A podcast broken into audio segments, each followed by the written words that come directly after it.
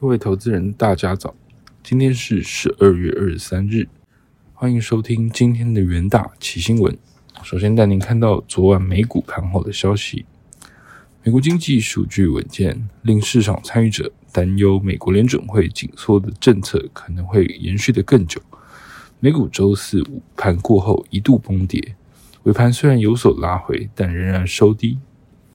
飞成半导体指数更是受到美光的悲观前景所拖累，导致卖压沉重。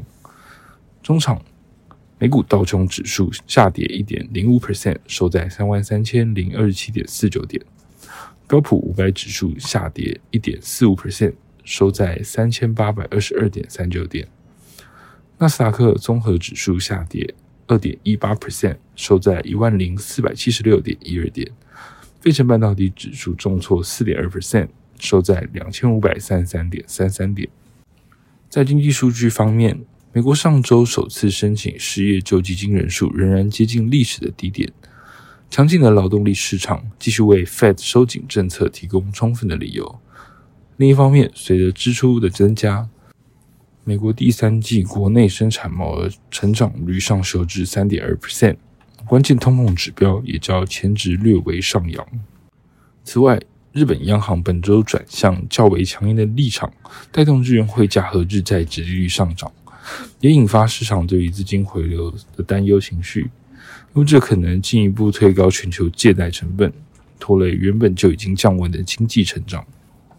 在这贵金属盘后部分，黄金期货周四重挫，再度跌破每盎司一千八百美元的整数关卡。主要还是受到公布的一连串经济数据表现强劲，提高 Fed 坚持激进升息政策的可能性，进而打击金价走势。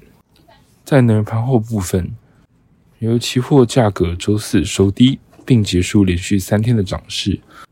天气预报显示，自周四到周六，美国自平原中西部到东海岸的大范围将出现大雪、冰、洪水，甚至龙卷风。随后会出现一股冷空气。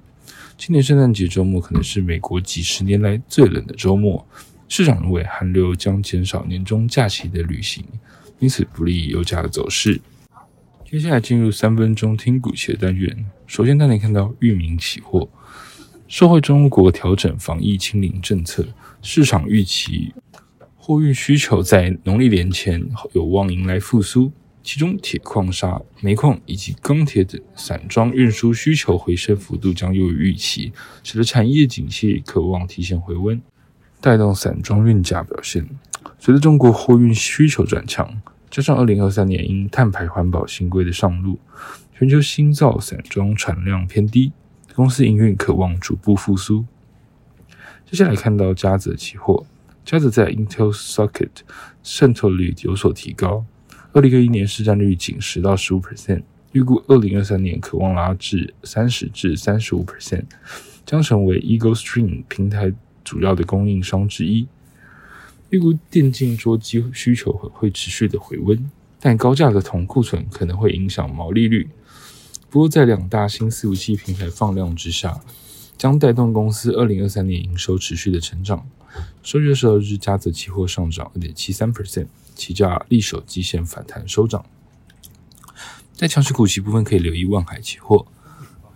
市场传出，由于年底旺季与农历年前运输需求回升，使亚洲到北美货量满载，且货柜轮业者通知客户，将从一月调整亚洲、美洲线的综合费率附加费，调整幅度在一千至两千美元之间。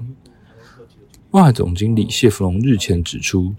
运输需求在农历年节有小旺季，渴望带动运价止跌回升，有利货柜航运市况回稳。十月二十二日，万海期货上涨八点七七 percent，期价跳空上涨收长红 K。弱势股息部分可以留意远传期货。根据行动网络调查机构 Open Signal 十二月二十一日所公布的报告显示，远传在五 G 可用率项目获得第一，另外在五 G 可及率。以及整体可用率表现亦优于同业。国内电信业务逐步的复苏，有望带动远传行动服务营收持续成长。但在五 G 建制已经达到高峰，而应用的服务却较为缺乏之际，用户提升速度缓慢，可能会影响展望。十二月二十二日，远传期货下跌一点零五 percent，期价维持震荡走跌趋势。以上就是今天的元大新闻，谢谢各位收听，我们下周再会。